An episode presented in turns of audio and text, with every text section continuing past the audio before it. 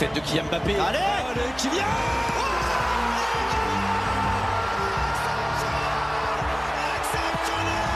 Kylian Mbappé 82e minute Cette finale qui revit Cette finale qui bascule peut-être en 3 minutes La première Marseillaise est en train d'aller chercher l'or et le record du monde.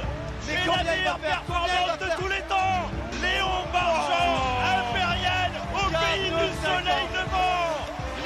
Explose le record du monde. Oh, bien joué Allez Allez, Damien Le doublé C'est hallucinant ce que nous vivons aujourd'hui à Twickenham. La barre des 50 points, c'est un triomphe. Vive les Bleus, vive la France. Le Campus Sport Club, 23h minuit, sur Radio Campus.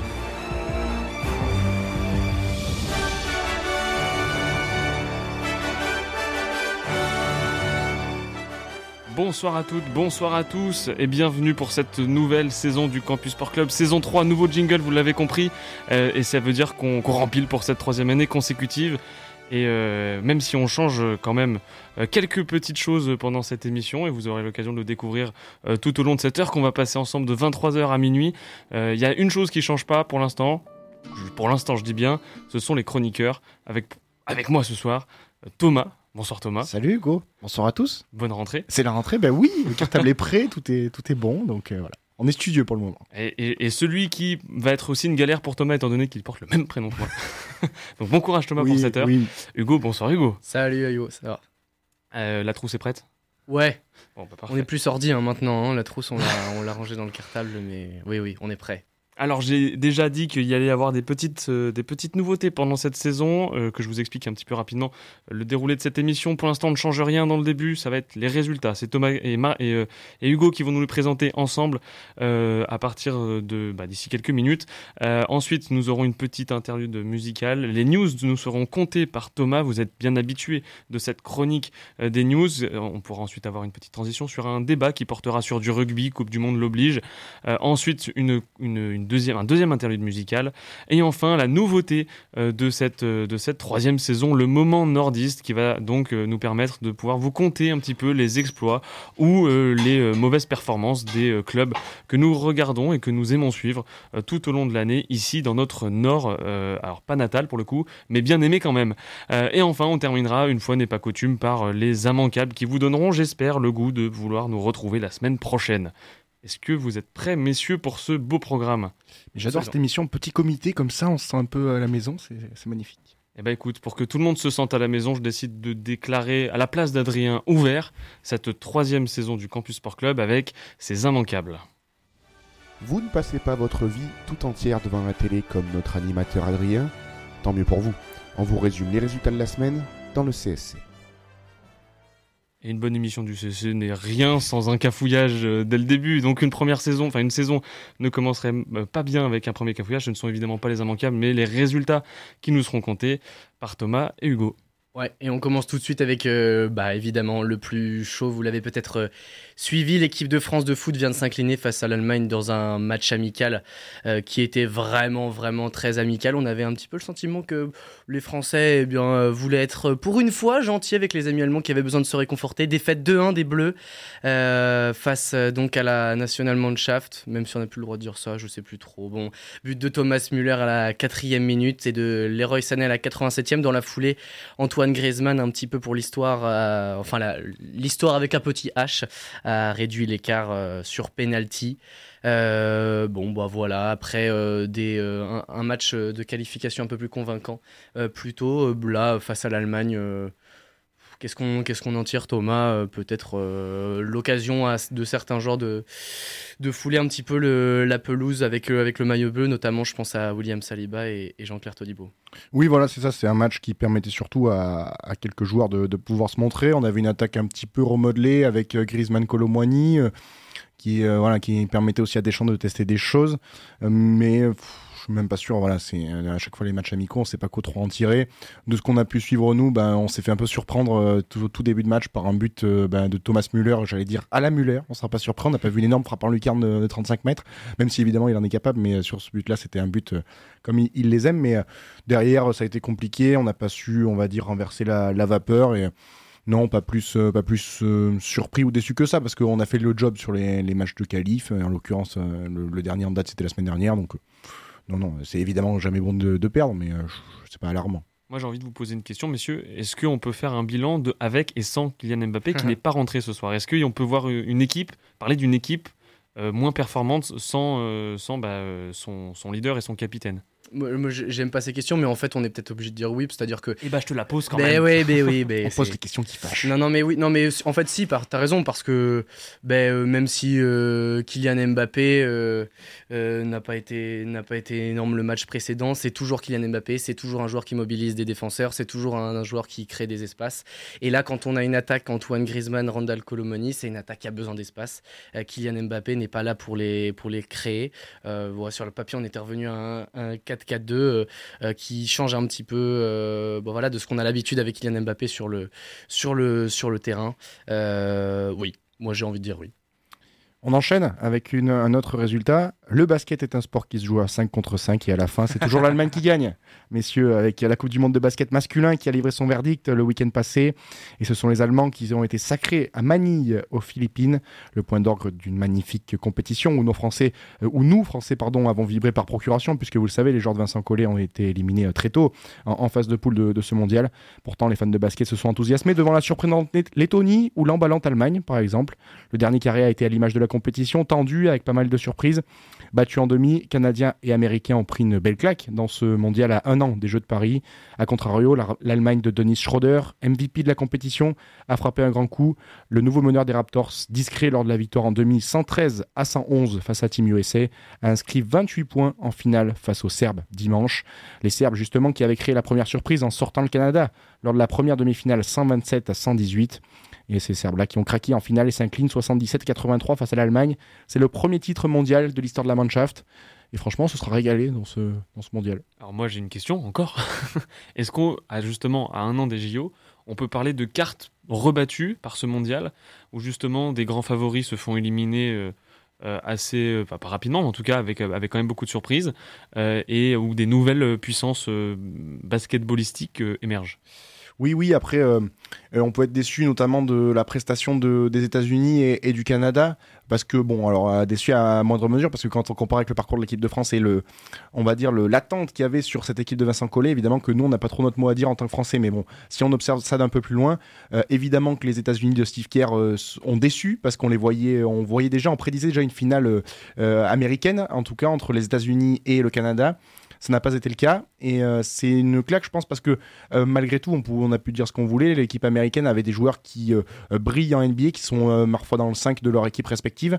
même si c'est pas des noms ronflants et clinquants qu'on aurait pu aligner dans l'équipe américaine, mais malgré tout, ce sont des joueurs qui doivent et qui auraient pu gagner ce mondial-là avec leur talent.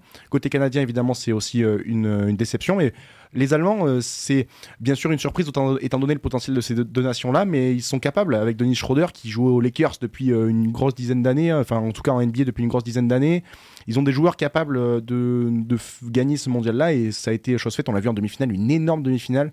C'est plus l'Allemagne qui a gagné que les États-Unis qui ont perdu. Donc évidemment que ça rebat totalement les cartes dans ce basket-là. Les Français seront présents en 2024, on l'espère. Ah Il y a des nations qui, qui émergent. On voit la Lettonie, on voit la Lituanie également qui a fait un beau parcours voilà, ça promet en tout cas une belle Olympiade l'an prochain. Ça va très bien. Il y a une confirmation quand même, c'est que le basket européen collectif a fait très très belle impression dans ce, dans ce mondial. Je pense tu as parlé de la Lettonie, tu as parlé de l'Allemagne, je pense à la Serbie aussi qui a été euh, jusqu'en finale et a fait très très belle impression. On passe au tennis. Maintenant, New York a sacré euh, ce week-end une jeune pépite et la légende. Rendez-vous compte, après euh, le verdict du dernier Grand Chelem de cette saison de tennis, le vainqueur masculin de l'US Open détient plus de titres en majeur que la vainqueur féminine ne compte d'années passées sur cette planète. Le sacre donc à Flushing Meadow de Novak Djokovic, 36 ans.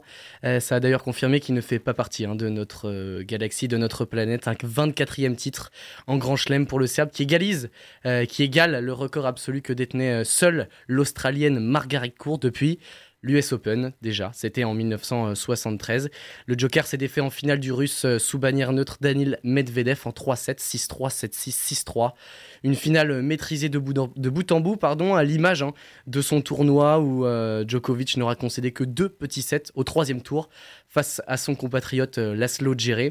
De son côté, le grand espoir du tennis américain, Coco Gauff, 19 ans donc, elle a remporté son premier tournoi du Grand Chelem à seulement 19 ans. C'est tout simplement euh, fantastique.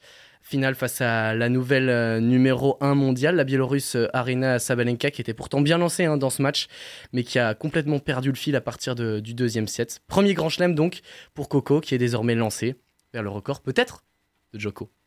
Elle a des belles années devant elle, et puis elle a que 19 ans, hein, donc en quel temps? Elle est née quand euh, déjà, euh, Coco Gauff? Tu me demandes sa date de naissance, c'est ça là? Exactement. Hugo commence pas, c'est le début de saison. Euh, non, mais c'est on, a, on a vu ensemble la finale féminine. Moi, je trouve qu'elle est assez marquante dans le sens où il y a vraiment, je trouve, un, un, revirement important dans le match avec Coco Gauff qui prend petit à petit l'ascendant sur Sabalenka au cours du deuxième set. Euh, elle se laisse pas abattre, vraiment le regard du titre jusqu'à la fin pour l'américaine qui explose de joie là, une fois le dernier set remporté. Il y, a deux aspects. Moi, je trouve que Coco Gauff euh, a été très très fort en fond de cours euh, défensivement. Elle a, elle a été euh, monstrueuse de volume de jeu, je trouve, dans ses courses. Et il y, a quand même, on peut, on peut pas s'empêcher de penser qu'Arina Sabalenka a laissé passer sa chance parce que il y a eu un moment donné où elle, elle en a mis trop dans, dans ses frappes. Je compte plus le nombre de, de, de fautes, le fond de cours qu'elle a accumulé quelque part, euh, Arina Sabalenka a peut-être laissé échapper de son côté cette finale. Oui, on a l'impression que c'était plus sur un plan mental parce que tennistiquement, euh, on voit le premier set, euh, elle lui fait mal. Enfin, c'était assez impressionnant. Et tu disais, la puissance de frappe faisait que elle laissait aucune chance à Coco qui évidemment est moins puissante et est plus dans un jeu placé ou en tout cas fait la différence plutôt avec, avec ses lifts. Mais évidemment que Sabalenka moi, je pense à laisser échapper cette finale. Alors, bien sûr, Coco Goff a, renversé la situation et en finale de Grand Chelem, c'était loin d'être fait. Et porté par son public. Et porté par son public en plus à domicile. Mais je trouve que c'est d'autant plus fort parce que c'est un parcours euh, loin d'être facile pour elle. Alors, certes, il y a eu l'élimination de Sviantek par euh, Ostapenko, mais ensuite, elle a battu et assez nettement, je crois, 6-0, 6-2 Ostapenko, donc, euh, qui était en pleine confiance pourtant après avoir battu Sviantek. Donc, le tableau était un peu plus ouvert, on va dire, avec ben, le fait que Sviantek n'était pas du tout, ne soit pas au rendez-vous des cartes finales, ce qui est assez rare en Grand Chelem. Donc, mais évidemment que c'est tout à mettre à son crédit et c'est pas un, titre, on va dire, à, moindre valeur. Donc c'est très bien pour elle. Premier titre en Grand Chelem. On enchaîne avec euh, du vélo euh, et euh, Jonas Vingard qui n'en finit plus de gagner sur la Vuelta quelques semaines à peine après sa victoire sur le Tour. Le Danois qui brille donc sur les routes espagnoles et françaises avec une deuxième victoire d'étape aujourd'hui lors du 16e épisode de cette Vuelta. Après son succès de vendredi au Tour Malais, au général, il est toujours à la deuxième place, devancé par un Jumbo Visma, l'américain Sepkus de 29 secondes au, général, et il devance à la troisième place un Jumbo Visma, Primoz Roglic, troisième à 1 minute 13 de Sepkus. J'accentue sur ça parce qu'on en parlera tout à l'heure dans les news, je fais un petit teasing. Le triplé de Jumbo Visma est, assez intéressant.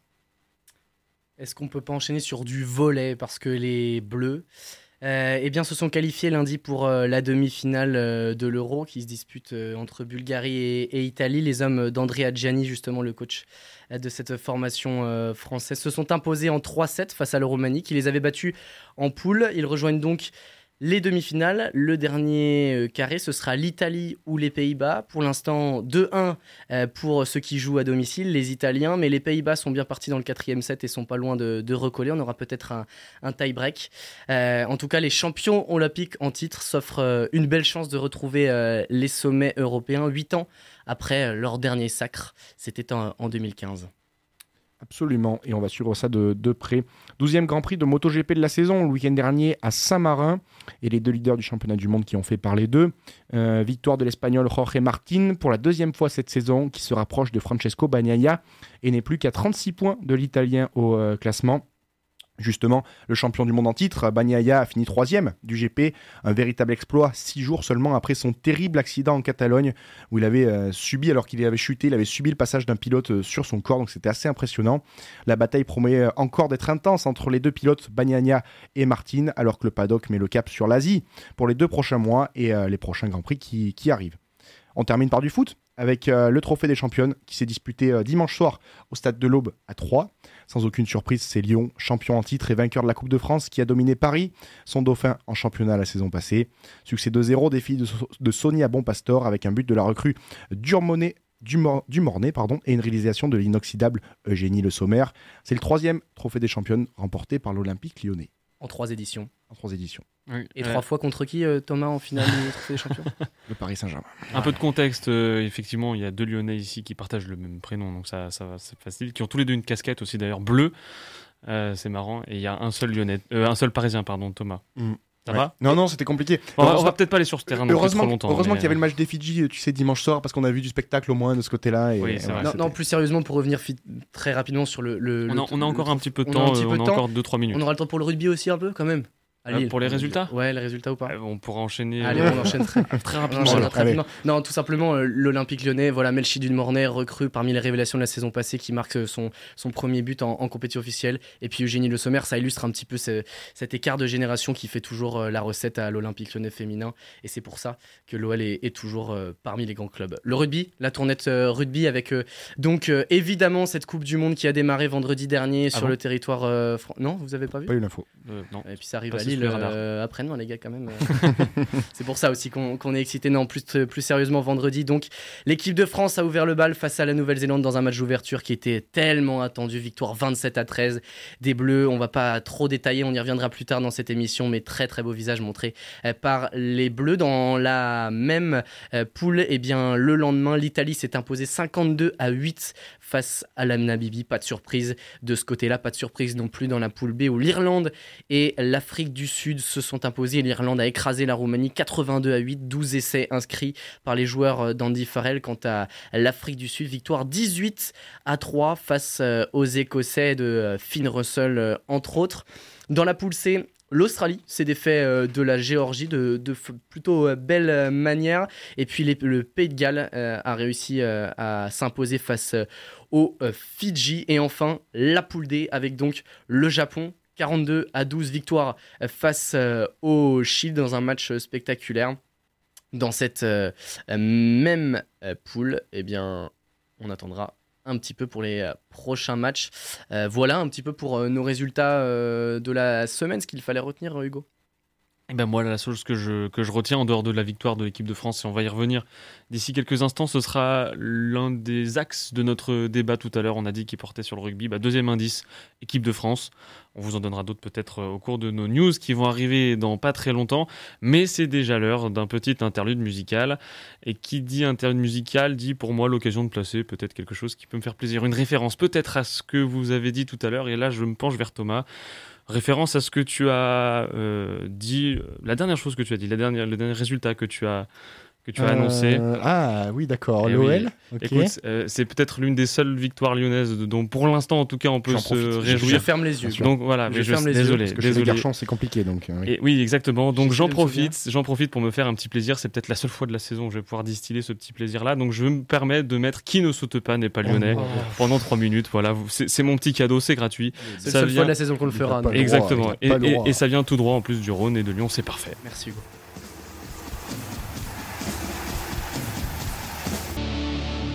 Et qui ne saute pas n'est pas lyonnais. Vous êtes pour cependant toujours sur euh, Radio Campus On Lille. pas sur LTV. Et non, exactement. Et il est, euh, il est 23h, passé de 21 minutes. Euh, vous écoutez toujours le Campus Sport Club saison 3, c'est la première. Bienvenue si vous nous découvrez.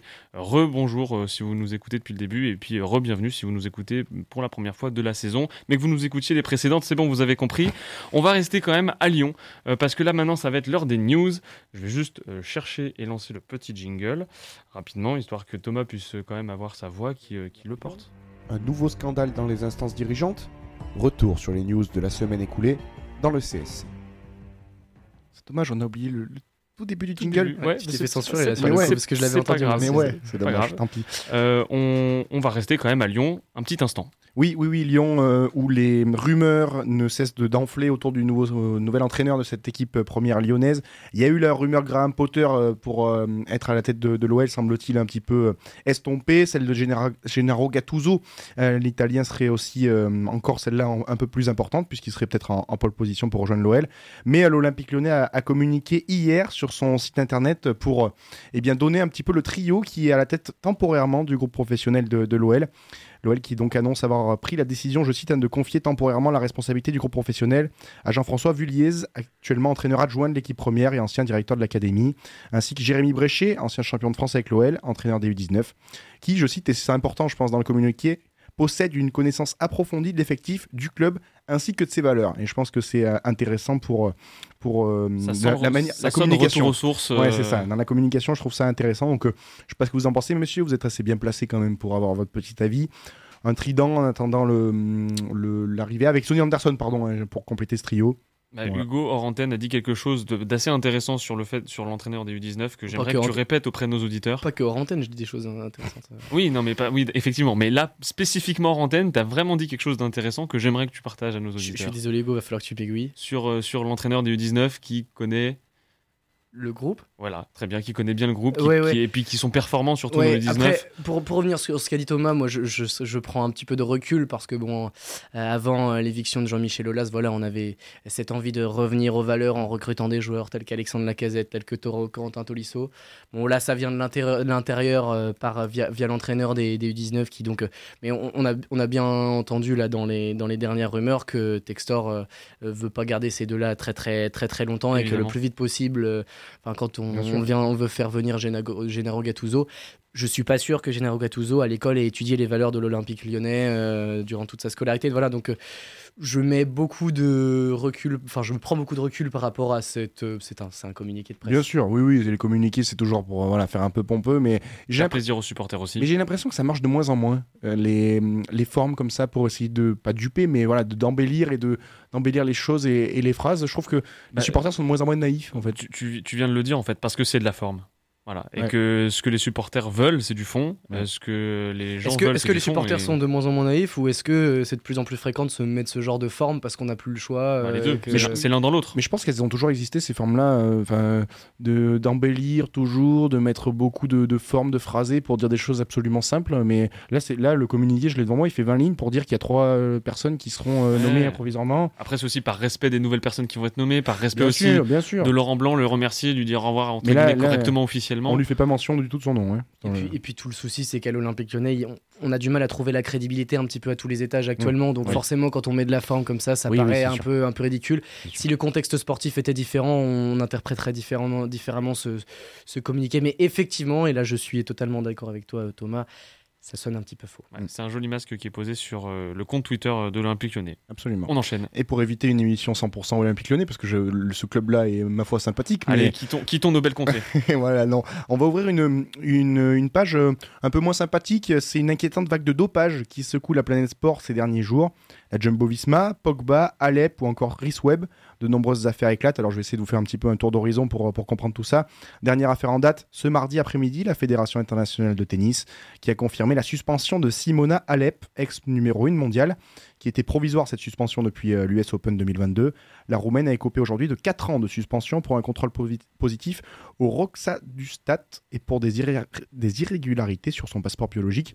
Donc ce fameux Roxa du Stat euh, favorise l'apport d'oxygène et la production de globules rouges. Et euh, ce, médicament, il est interdit par l'Agence mondiale antidopage depuis 2015.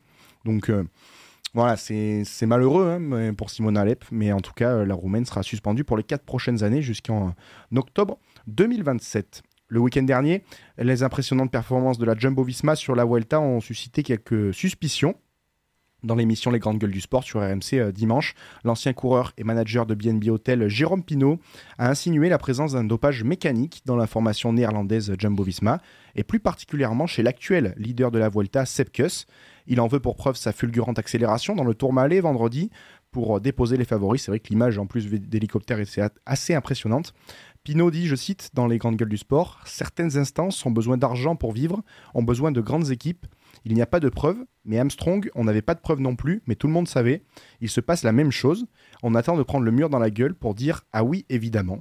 Donc euh, voilà, des accusations euh, majeures quand même de la part de Jérôme Pinot qui compare euh, la situation Armstrong à, celle de la Jumbo Visma aujourd'hui. Et c'est un argument que, assez que je trouve pour ma part assez imparable. Hein. Le on savait et pourtant rien n'a été fait, c'est le meilleur argument qu'on puisse apporter Ouais, est-ce que est-ce que c'est un argument? Je sais je sais pas. C'est effectivement ça ouvre une possibilité et, et ça on on n'a pas de compte. Oui oui on n'a pas de, de, choses qui peuvent refermer cette susceptibilité là. Mais dire que c'est un argument, je je sais pas. Euh, ça moi, je pense que Jérôme Pinot, quand même, on peut mettre quand même du crédit sur, euh, sur sa parole. C'est un ancien coureur de très haut niveau euh, dans le cyclisme français. Il a été euh, patron d'équipe. Alors après, je sais pas, il a peut-être des intérêts, on sait pas tout. Hein. il a peut-être des intérêts aussi à, dire des choses comme ça. Mais son analyse, en tout cas, je vous invite à peut-être réécouter le passage sur le, replay d'RMC et, étayer. Et il met des faits. En tout cas, avec son expertise, il essaye d'analyser ça et pas simplement dire Ah, ils sont dopés, ce qui on peut l'entendre. Mais je trouve qu'on peut mettre en tout cas du crédit sur sa parole. Après, à mettre en doute ou pas, mais y douter ou pas, bien sûr, c'est le, propre de chacun. Ensuite, l'affaire Paul Pogba, le milieu de la Juve a été euh, déclaré positif à la testostérone ce lundi, suite à un contrôle effectué le 20 août après un match face à l'Odinese en, Serie A italienne. La Gazzetta dello Sport annonce aujourd'hui que la cause serait un complément alimentaire américain que lui aurait conseillé un, médecin et ami basé à Miami et que justement euh, consulte Paul Pogba. Donc ça serait euh, l'injection de ce, ce médicament et de ce complément alimentaire qui serait à l'origine de ce contrôle positif. Sauf que personne à la Juve n'était au courant. Euh, le club italien pourrait prochainement résilier le contrat de l'international français. Une bien triste affaire également. Et puis on termine puisque enfin c'était le 2000 mêlée international gallois Rhys Webb qui a été contrôlé positif à l'hormone de croissance fin août arrivé au Biarritz Olympique cet été, avec qui il n'a joué euh, qu'un match. Webb est suspendu à titre provisoire dans l'attente euh, d'une décision définitive de l'Agence française de lutte contre le dopage, qui devrait arriver dans les tout prochains jours, et même elle est arrivée euh, ce soir, puisque je vais vous retrouver ça, mais il, y a une information, l'équipe qui est bien confirmé, en tout cas le la suspension de, de Webb pour euh, quelques semaines, voire euh, plusieurs mois. Donc, à mon avis, on ne le reverra pas sous euh, les couleurs du, Biarritz olympique, en attendant, bien sûr, l'officialisation de l'Agence française de lutte contre le dopage une info euh, plus joyeuse, euh, puisque à la Coupe du Monde de rugby, on en parlait tout à l'heure avec Hugo, qui fait plaisir, c'est peut-être, et c'est même la fin des hymnes chantés par des chorales d'enfants. Ça avait fait un petit peu, euh, vous le savez, polémique ce, week-end, après un premier week-end de compétition où spectateurs et téléspectateurs ont, découvert avec dépit, on peut le dire, cette étrange nouveauté. World Rugby a rectifié le tir, puisque désormais chaque fédération pourra choisir de diffuser son hymne classique que l'on connaît hein, dans les matchs internationaux, les tournois de destination notamment, euh, ou bien la version euh, eh bien réorchestrée et réarrangée de ces hymnes chantés par des enfants. C'est vrai que ça avait donné des scènes un petit peu euh, cocasses et un petit peu dommageables, notamment sur le match d'ouverture où il y avait deux, trois hymnes avec les échos des uns et des autres qui étaient chantés en, en même temps. Donc voilà pour pour cette, ce changement. J'imagine que vous en pensez du bien. Oui, bah en plus, c'était surtout la télévision que ça rendait mal parce que c'était les micros qui étaient hyper mal, euh, d'une part, euh, je trouve, euh, mis les uns les autres. Enfin, il y avait du retard, du délai entre les, chacun. Et puis en plus, les niveaux de volume n'étaient pas du tout cohérents. On entendait autant les enfants que le stade entier qui chantait la Marseillaise. Mm. ça faisait pas très réaliste. Oui, et puis à la télé, et puis je crois que même au stade, on, a vu quelques regards de joueurs un petit peu avec soit des sourires, soit des, des, des, têtes d'incompréhension. Euh, je pense que tout le monde ouais, a trouvé ça un petit peu, un petit peu dommageable, d'autant que voilà, les hymnes, c'était la première journée en plus de cette compétition que bah, voilà, ces athlètes attendent, depuis, depuis 4 ans avec beaucoup d'émotion. Euh, c'était forcément un moment, un moment important pour eux et c'était peut-être un, petit peu, un petit peu gâché par cette, cette mise en scène. Absolument. Dernière info, messieurs, euh, c'était euh, ce matin, juste avant que les, joueurs ne prennent le départ pour Lille. Ils sont bien arrivés euh, cet après-midi dans, le Nord. C'est le 15 de France, évidemment, qui à J-2 de son deuxième match de poule face à l'Uruguay au, stade Pierre-Mauroy de, Lille, a annoncé sa, compétition, sa, composition, son 15 de départ pour, pour ce second match. Pas mal de changements, avec notamment en troisième ligne l'arrivée de, Paul Boudéan ou de Sekou Makalou, le retour surtout d'Anthony Gelon qui réalise une véritable prouesse. Il sera capitaine au centre de la troisième ligne Anthony Jolon. Une charnière toute neuve aussi avec Maxime Lucu et le Rochelet Antoine Astoy. Derrière aussi avec euh, Louis Bielbiaré qui euh, fait son apparition à l'aile droite. Melvin Jaminet euh, sera au poste derrière et puis Arthur Vincent fera la paire de centre avec Moefana. Mais l'info de cette compo, bien sûr, c'est Anthony Gelon qui revient après sa, grosse blessure et en plus capitaine. Donc ça, c'est magnifique pour lui et on ne doute pas qu'il sera au niveau Anthony Gelon.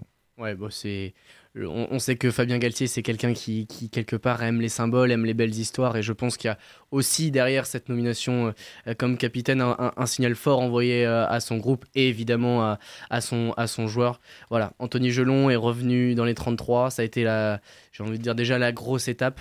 Anthony Gelon redevient un cadre de l'équipe de France et, euh, il ne doute, à mon avis, c'est même sûr, absolument pas de, de, ce joueur-là. Et il veut en faire au plus vite dans cette compétition un joueur, un joueur important. Et ce Capitana, c'en est l'illustration.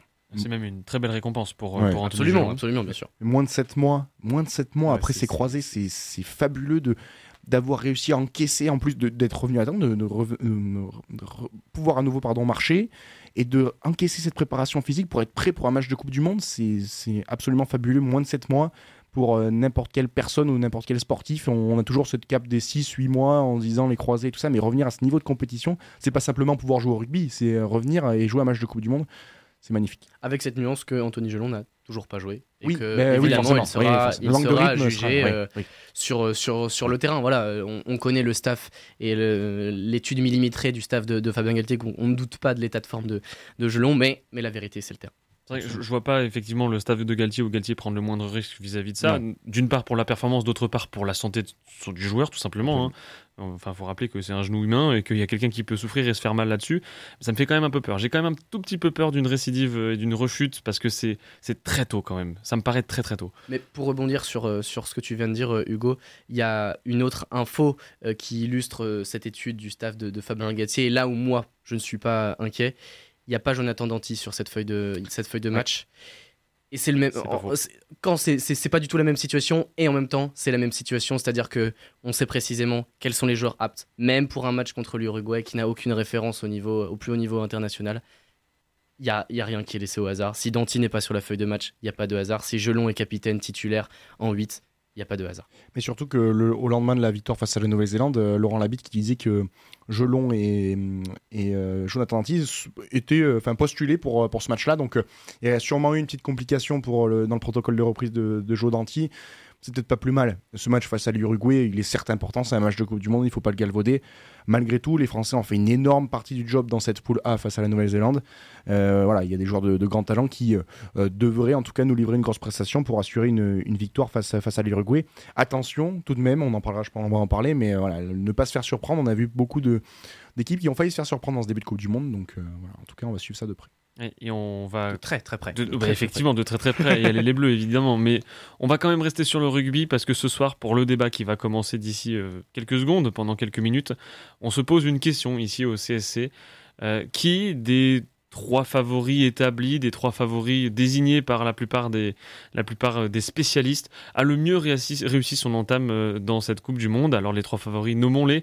Il y avait évidemment l'équipe de France qui a fait son match d'ouverture. Ensuite, c'est l'Irlande qui a joué et qui avait battu, on l'a rappelé tout à l'heure, euh, la Roumanie sur le score de 82, 82 à 8. À 8. Voilà, ça fait 72 points d'écart, c'est énorme. Euh, et euh, 74 points d'écart, Ouais. pardon, et c'est énorme. Et, euh, et ensuite, l'Afrique du Sud, donc le troisième grand favori de cette Coupe du Monde, qui euh, va essayer de chercher à se succéder à lui-même, euh, enfin à elle-même, euh, et qui a aussi fait une, une assez belle entame euh, dans ce mondial. Sa- Sachant que la question était qui est, quelle équipe a fait la plus belle impression, on a d'office éliminé les Blacks qui euh, ont, ont perdu. On voyait difficilement mettre les, les, les Néo-Zélandais dans, ce- dans ce débat, sachant qu'ils avaient concédé la, la défaite et une défaite au final euh, relativement large face à, face Oui, à c'est l'équipe. c'est vrai que quand on perd, on, on perd aussi le, le statut de favori. hein. Et, et accessoirement, on est trois et on va chacun défendre notre petit bout de grain, notre petit bout euh, de- d'équipe. Et on va commencer par, euh, par l'équipe de France, tout simplement. Absolument. Mais l'équipe de France, euh, évidemment que ce match-là, alors dans le contenu, il y a des choses qui sont rassurantes et d'autres un peu moins, je trouve, face à la Nouvelle-Zélande. Les entames de mi-temps sont clairement catastrophiques et euh, c'est passé, je me demande encore comment c'est passé, comment on peut gagner ce match-là derrière parce que on se fait transpercer milieu de terrain euh, par la paire de centre euh, tout début de match, 3 minutes de jeu de mémoire. Et début de seconde période pareil, on a une action on fait nous le renvoi sur le, le- sortie de mi-temps. On a une action dans les 22, on perd le ballon, derrière contre-essai. Donc deux entames catastrophiques, mais euh, défensivement c'était compliqué aussi sur la première période. Je trouve que ça c'est très intéressant aussi. On a rectifié le tir et on a monté le curseur de, plusieurs crans sur la seconde période. Euh, sur le plan défensif, offensivement on a trouvé les solutions. On a eu des essais refusés, je pense notamment à, Damien Penaud. Donc euh, on, est capable, on a toujours ces joueurs qui sont capables de faire la différence. Ce qui moi aussi me, rend optimiste, c'est la sous-performance, enfin la sous-performance, le match un peu plus neutre. On a tellement pas l'habitude d'Antoine Dupont qui, euh, alors euh, Aaron Smith disait qu'il y avait un plan anti-Dupont avant le match, euh, force est de constater qu'il a fonctionné. Ah oui, Mais ça me, met, ça me met aussi de, de, de- dans de bonnes auspices pour la suite de cette compétition. C'est-à-dire qu'Antoine Dupont a eu moins d'influence sur l'équipe de France, donc c'est rassurant, je trouve, pour, le- pour la suite. Donc euh, il y a des bons points, des Un peu, points un peu moins de dépendance, Antoine Dupont, Voilà, c'est ça que tu veux c'est dire. ça, c'est ça. C'est pas plus mal. Mais voilà. Bah, moi, pour moi, l'équipe de France n'est pas l'équipe parmi ces trois-là qui a fait la meilleure euh, impression. Et d'ailleurs, c'est pas moi qui le dis, c'est Antoine Dupont qui lui-même a dit que l'équipe de France, malgré sa victoire, avait fait un match moyen et avait gagné un match moyen. Et comme tu le dis très bien, Thomas, c'est une super nouvelle. C'est une super nouvelle que les Bleus, quand ils sont dans leur état moyen, avec des absents, battent les Blacks. Néanmoins, voilà, l'équipe pour moi qui fait la, meilleure impression euh, sur, euh, sur cette première journée, bah, c'est l'Irlande. Alors, euh, effectivement, c'est la Roumanie en face, mais quand on est un des favoris, qu'on sait qu'on a une équipe euh, qui est euh, très inférieure à, la nôtre euh, et qu'on joue le premier match de Coupe du Monde, bah, il y a une mission, c'est l'écraser et l'écraser avec la plus belle manière. Et quand eh bien, on met 12 essais, que toutes les lignes de notre équipe inscrivent un essai, que le jeu est léché, jouissif comme ce qu'on a vu sur la, sur la pelouse de Bordeaux du côté des, des joueurs d'Andy Farrell. On a vu des passes sur un pas, des passes après contact, en veux-tu, en voilà. 27 passes après contact sur l'ensemble du match. Ça avance constamment. Euh, j'ai vu des piliers Andrew Porter se permettre une chistera. J'ai vu euh, un 11 sur 12 au pied euh, pour Skelton et Crowley. J'ai vu Bundeaki gagner 200 mètres sur l'ensemble du match. Enfin là, 113 franchissements. Il y avait tout, il y avait tout. Certes, c'était la Roumanie, mais l'impression laissée par cette équipe d'Irlande et celle euh, qu'on devait attendre de cette équipe d'Irlande face à une équipe de Roumanie bien inférieure. Les Irlandais ont fait le job, ont été quasi parfaits. Je rajouterai à ça que certes, ils encaissent un essai dès la quatrième minute sur une erreur, un mauvais choix de, Johnny Sexton, euh, mais voilà, qui euh, cherche à mettre un peu de rythme en, début de match. voilà, sans ça, bah, les, les, Roumains, ils repartent avec Traimpuk Michi, trois petits points en, en roumain. Voilà, la, prestation irlandaise est. T'as vu, j'ai fait l'effort. Non, non, mais la, prestation irlandaise est celle qu'on attend d'un favori qui doit faire la meilleure impression.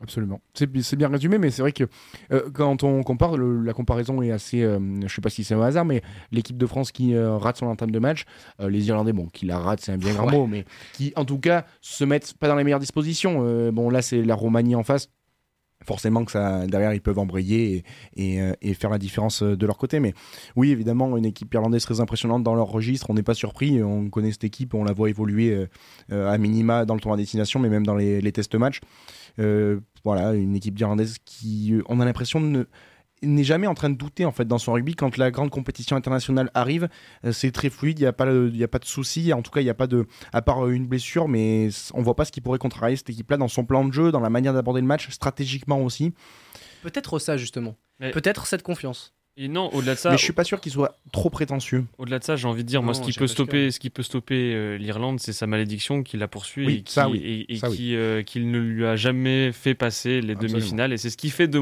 à mon sens, moins une favorite euh, l'Irlande, parce que voilà, je suis très superstitieux et que je crois aux malédictions. Euh, et que surtout c'est pour moi le moment de, de, faire ma transition pour vous vendre l'Afrique du Sud parce que l'Afrique du Sud, bien qu'on puisse en penser le contraire, a fait une bonne entame de, de Coupe du Monde à mon sens.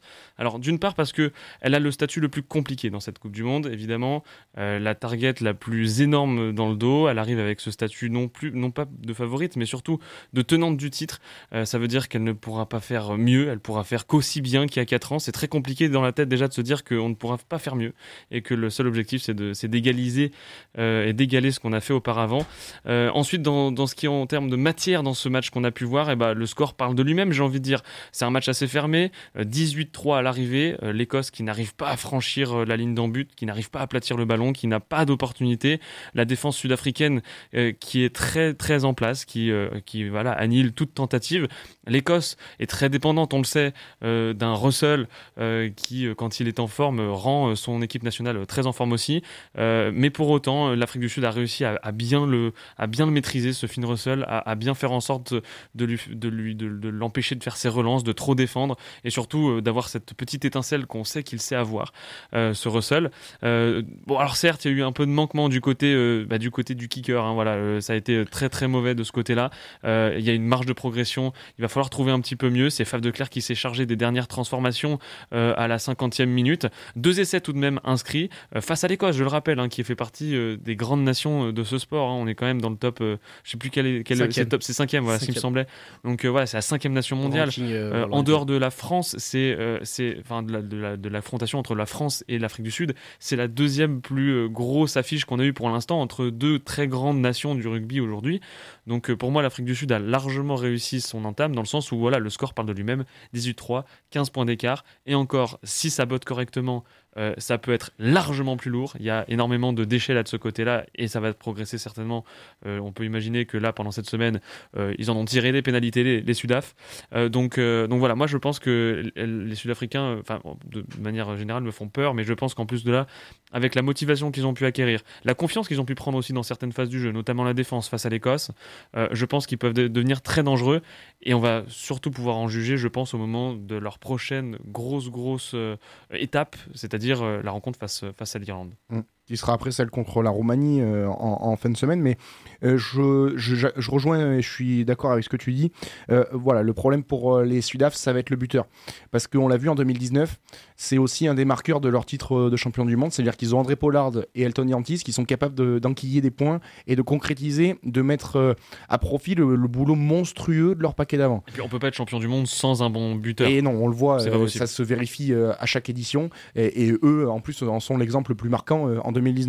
Donc là, les deux sont pas là. Pollard et Yantis, euh, c'est euh, c'est euh, pardon Manili Bock qui, qui, est 10. On voit en plus, il est remplacé par Willy Leroux, qui est d'habitude l'arrière de cette équipe Sudaf.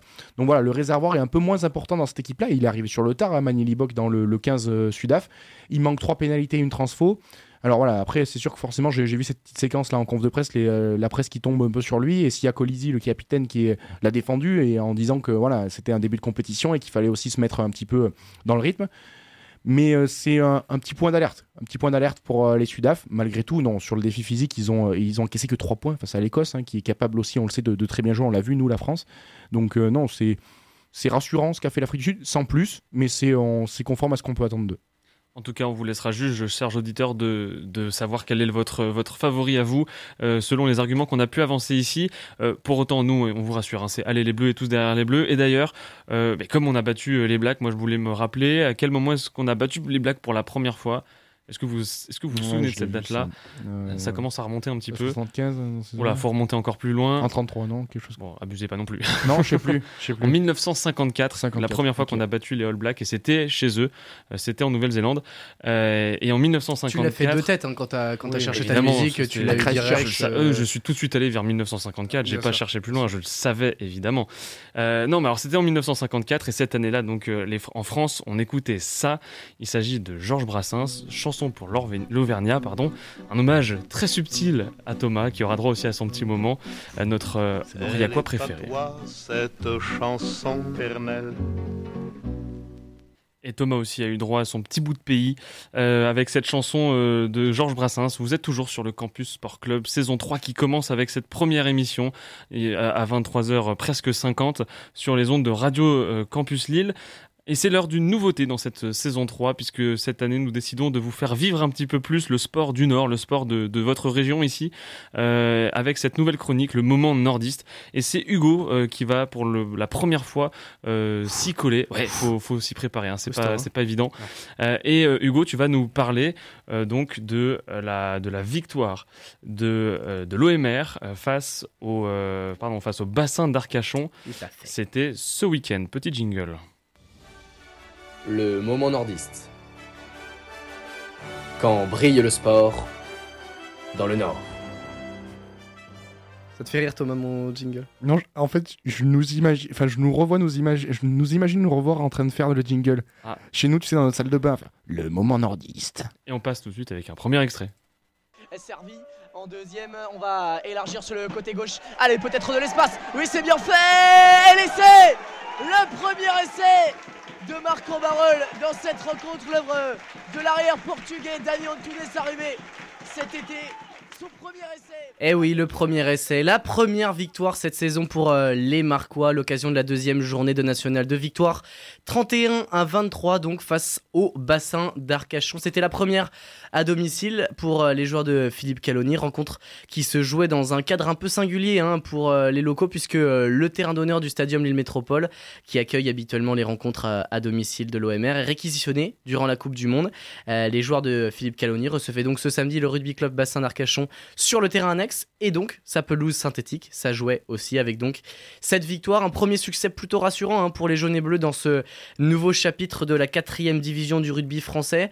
Je vous propose d'écouter Santiago Iglesias, l'un des capitaines de cette formation marquoise. Voici sa réaction, le talonneur argentin, à l'issue de la rencontre. C'est une victoire qui nous fait du bien. Ça fait toujours bien de prendre, les points ici à la maison. Il y a des, choses à, corriger. Je pense que l'équipe a, a, bien compris les différents moments de jeu.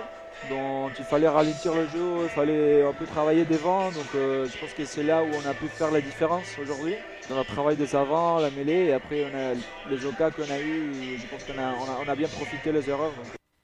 Santiago Iglesias qui a observé hein, depuis la tribune du terrain annexe cette rencontre, lui qui s'est blessé lors du deuxième match de préparation face à Rennes, c'était le, 19 août dernier. Thomas, tu étais au commentaire avec moi de, cette rencontre euh, samedi. On l'a pas mal évoqué en direct, en direct pardon, mais aussi avec Santiago Iglesias à la fin du, du match.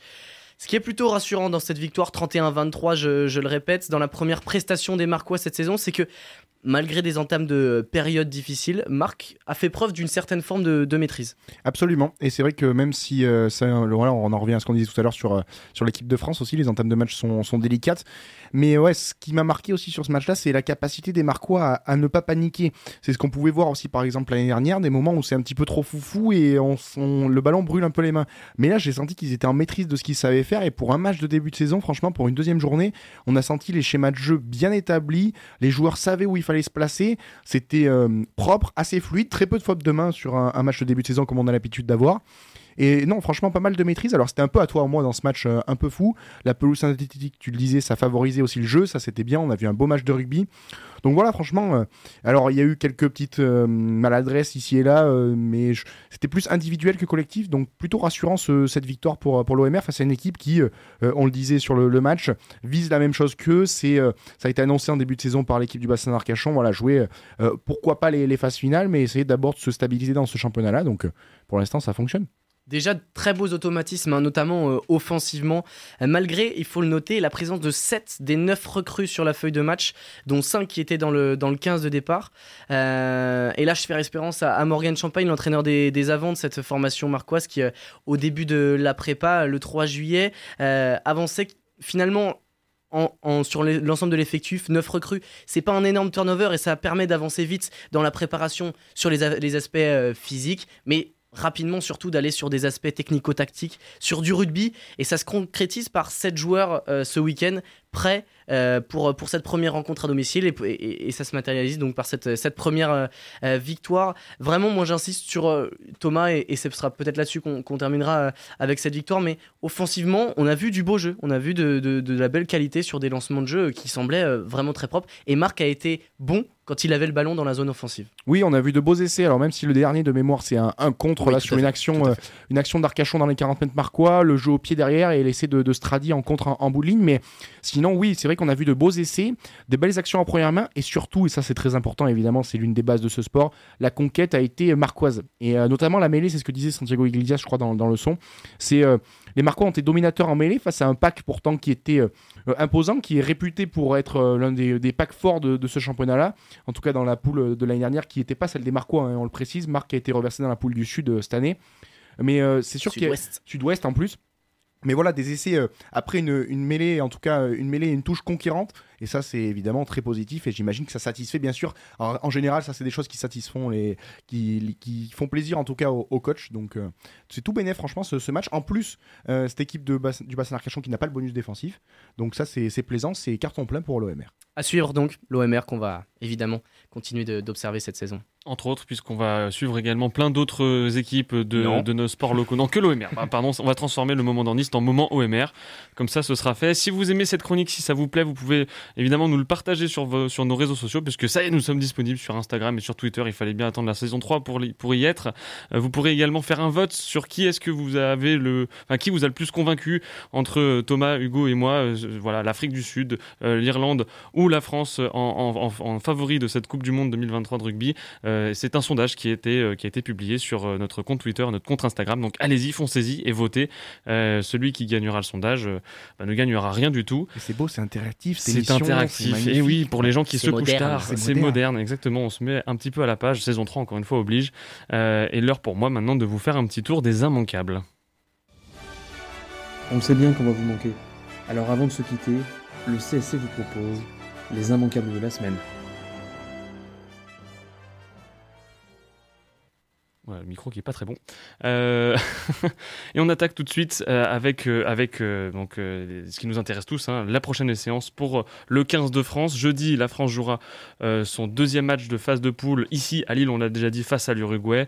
Une nation qui va faire son entrée dans la Coupe du Monde, c'est important à prendre en compte dans, le match. Et on l'a déjà répété, hein, beaucoup de changements dans, la, dans la feuille de match côté bleu, euh, 12 au total, avec le retour d'Anthony Gelon qui portera le brassard de capitaine et son retour après les croisés qui s'est fait au genou gauche euh, au dernier tournoi des Six Nations. Le Toulousain portera donc euh, euh, sur ses épaules le, le double poids de, du brassard et de, et de cette blessure. Ensuite, de la part, dans, dans les autres favoris de ce mondial, dans notre poule, la Nouvelle-Zélande va tenter de se rassurer face à la Namibie vendredi et l'Italie, actuelle première de notre groupe, ne jouera pas cette semaine.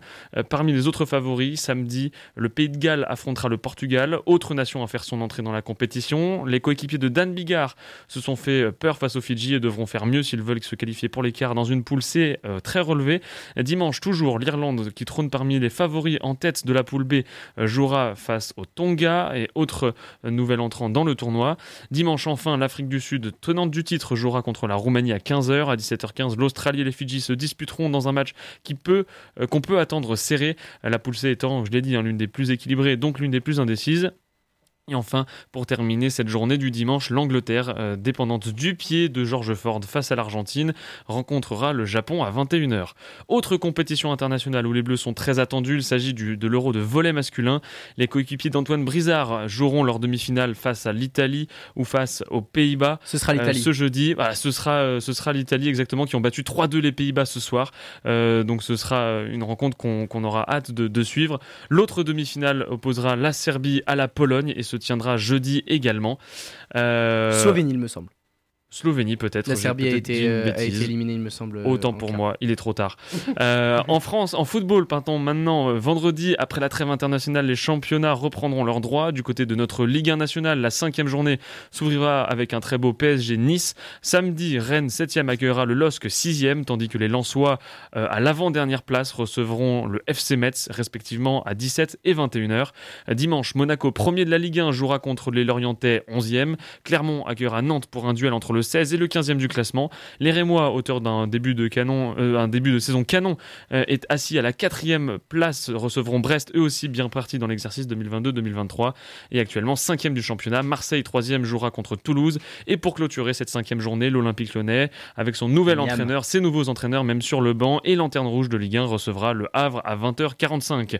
Les Lyonnaises, elles aussi, affronteront le Havre à l'occasion du match d'ouverture de la D1 Arkema, petit crossover masculin-féminin. Les Parisiennes, tant qu'à elles, clôtureront cette euh, première journée lors de leur déplacement euh, à Bordeaux dimanche soir. À l'étranger, parmi les rencontres marquantes, on peut noter un derby milanais de l'autre côté des Alpes. Euh, du côté de la première ligue, un Manchester United Brighton ou encore un Arsenal Everton, pardon.